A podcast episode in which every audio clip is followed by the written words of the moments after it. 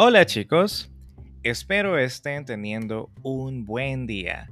Yo soy Milton Ralph y les doy una vez más la bienvenida a Spanish Que Chivo.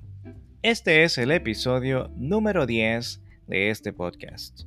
Hoy vamos a hablar sobre una celebración que toma lugar el cuarto jueves del mes de noviembre en los Estados Unidos. Siento apropiado hablar de esta celebración ya que hay muchos salvadoreños en los estados y que celebran esta festividad. Incluso acá en El Salvador, algunas personas lo celebran por muchas razones. Algunos porque trabajan con empresas americanas, otros por su pareja o por familia en el extranjero.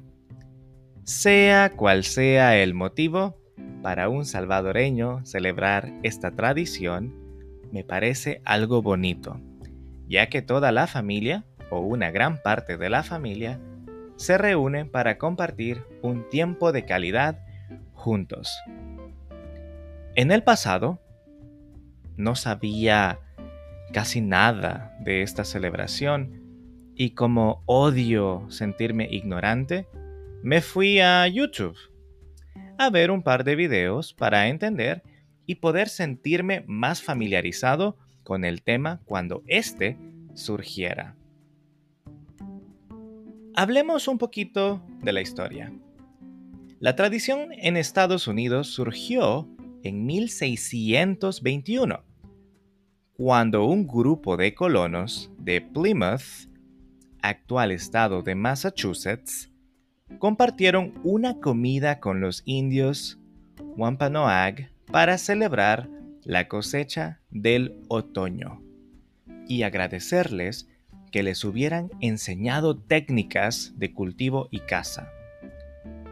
Este primer día de acción de gracias de la historia duró tres días y sería uno de los ejemplos de armonía entre los colonos europeos y los nativos americanos. Hoy en día es típico encontrar la estampa de la familia reunida alrededor de un enorme pavo y una mesa llena de apetitosas comidas para llevar a cabo esta celebración. El Día de Acción de Gracias fue proclamado oficialmente por el presidente Lincoln en 1863 para ser celebrado el último jueves del mes de noviembre.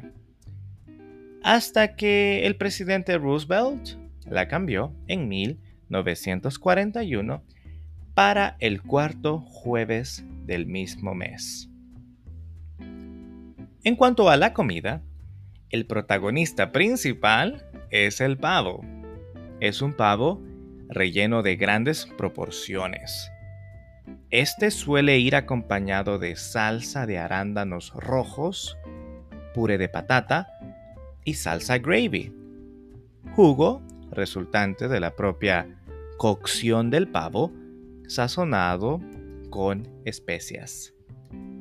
Como bebida se suele tomar sidra de manzana, y el postre consiste en un tradicional pastel de manzana. Otros postres que se sirven en esta festividad consisten en pasteles o pies de calabaza, batata, nueces pecanas o chocolate con sus diferentes variaciones.